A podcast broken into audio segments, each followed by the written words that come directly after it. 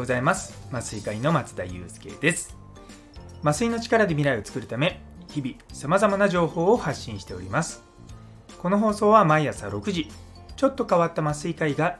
日本の医療を元気にするため普段考えていることをシェアする番組となっております。本日はプレゼンの黄金比ということをテーマにお話したいと思います。よかったら最後までお付き合いください。というところで久々のプレゼントークですよ。プレゼントーク。私の大好きで大好きで大好きなプレゼンテーションですよ。このスタイフ始めた当初結構まプレゼンテーションの話たと思うんです。最近ちょっとあんましてなかった気がするんですよね。なので今日はですねまたちょっと初心に帰るつもりでですねプレゼンテーションのお話をさせていただきたいと思います。で早速本題の方なんですけれども、まあ、結論から言ってしまうとあのピーチとか、まあ、プレゼンテーションとかの時間配分ってあるじゃないですか。でその時の比率としてオープニング10%真ん中のまあコンテンツというか、まあ、ボディの部分が75%で最後のクロージングが15%ですると、まあ、非常によくまとまると言われています。で実際僕これをどこまで意識してるかなと思うとうん今まではなんとなくでしたスライドの枚数とかもそんなにこう作り込んだりとかしてまあ、あの時間内に終わらせるっていうことが、まあ、多かったので結構ですね最後の方巻いちゃってたんですよね。でこの、まあ、割合っ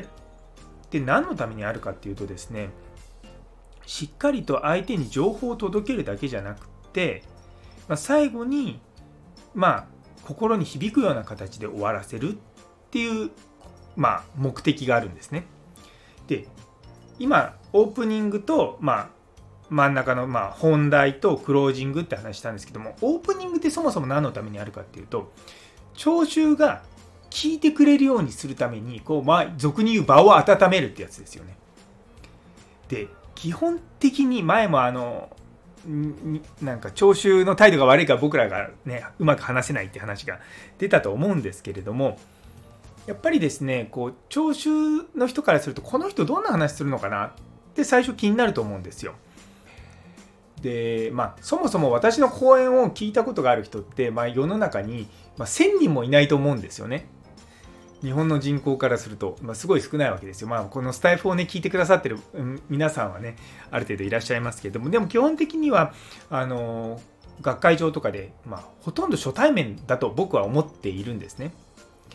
でそこで思うのがまずそもそもこの人話すの面白いの？その話し方とか、まあ、内容もさることながらでそうすると相手、まあ、聴衆の人たちは値踏みするんですよこいつ本当に面白い話すんのかなっていう感じで特におじさん。あの、まあ、おじさんって言葉悪いかもしれない。中年男性とかですね。あの腕組んでふんぞり返ってというかなんかちょっと睨むような感じで話を聞いてくださるんですけどしかもしかもですよ、まあ、そういった方々ってあんま反応がないんですよ。ね、だからまあそういった人たちをまずそのちゃんと聞いてくれる姿勢にするっていう。のはすごく大事だと思うんですね。でその体制を作るためにこのオープニングがあるんですよ。でそこにそのプレゼンテーションの時間の10%を投下する必要があるんですね。っていうのは例えば1時間のプレゼンテーションの場合はの6分場を温めることに使うってことですよね。で場をある程度温めた段階でようやく話し始めるんですよ。やっぱりこの僕今最近プレゼンテーションとかでよくやるのはあのツイッターフォローしてくださいとか、まあ、僕の SNS の宣伝をするんですね。あの自己紹介とともに、まあ、今こんなことやってますって言ってでそのツイッターの、まあ、リンクにつながる QR コードを出したまま少し話すんですよ。でそうすると、まあ、その間に QR コード読んでくれる人は QR コード読んでくれますしあのその間ってまスライドが動かないので僕が話さざるを得ないんですよね。でそうすると聴衆からすると同じスライドがずっと出てるともうやることはなくて飽きてくるとプレゼンターを見てくれるんですよね。なんで最初のところ結構僕スライドゆっくりめに動かしているんですね。でそこでようやく内容の方に。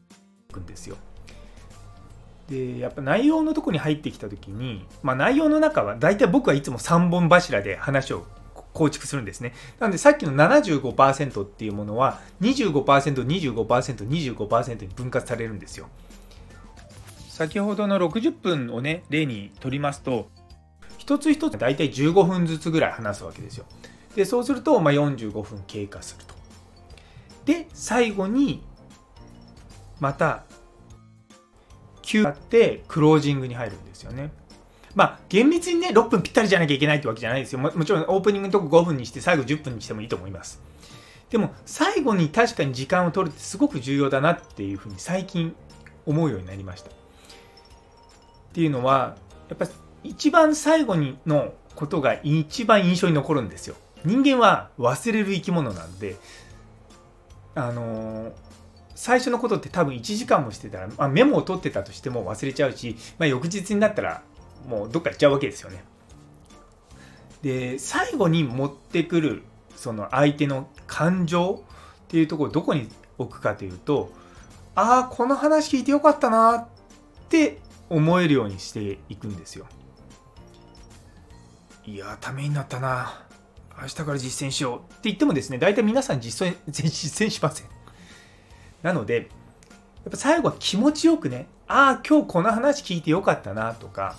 そういう風に持っていくっていうのは僕はすごく最近大事だと思ってます。まあもちろんね、あの話の内容っていろいろとあると思いますよ。その完全な講義。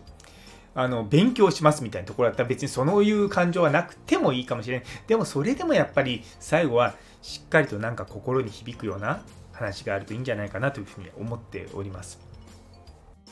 でこれ決してだから結局60分っていうものだけじゃなくていろんなものに使われるわけですよ。時間的なものをどんどんどんどんこう比率をね目安として変えていけばいいだけなので、まあ、90分だったら最初のオープニングにま10分ぐらい使ってなんかまあ60分ちょっと話してで最後15分ぐらいでクロージングするみたいな。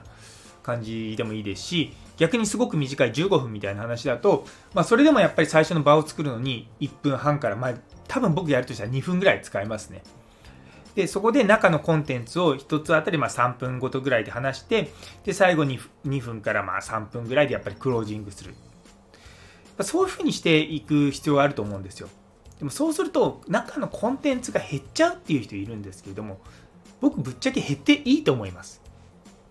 あの一番やっぱりこう聞いてて大変なのは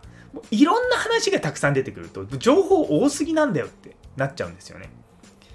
なんで最後にこう伝えたいものっていうのをちゃんとさ3つぐらいまでに絞ってやっていくっていうことを意識してまあ情報を吟味するっていうのも大事です。で最後のクロージング。あのこのスタンド FM とかでもそうですけどやっぱりクロージングって最後まあ定型なパターンに僕はいつも持っていきます。学会の時だと最後に必ずうちのフェローシップにのぜひ来てくださいっていうのを必ず僕入れてます。これはもうの私の発表見たことがある人はもうかなあの見たことがないことがないぐらいなんですけれどもあのやっぱりそういう形でいつも僕は終わらせてるんですね。最後にこうみんなでこう一緒に、まあ、僕の場合酸化麻酔っていう、まあ、そういったスペシャリティがあるんでそこを盛り上げて一緒に行きましょうっていうところでこう締めるんですよ。なんでそういう、まあ、お決まりの定番の締め方でいいと思うのででもやっぱそういう形であの閉じていくと聞いていくとああよかったなって言ってまたうちにフェローの希望のメールが来るというような構造になっております。ね、なんで、ね、そういうことを考えながらやっていくとですねいろいろと本当にまとまっていくんですよ。ですのでぜひこの比率、ね、10%、70%、15%ね忘れないで使ってみてください。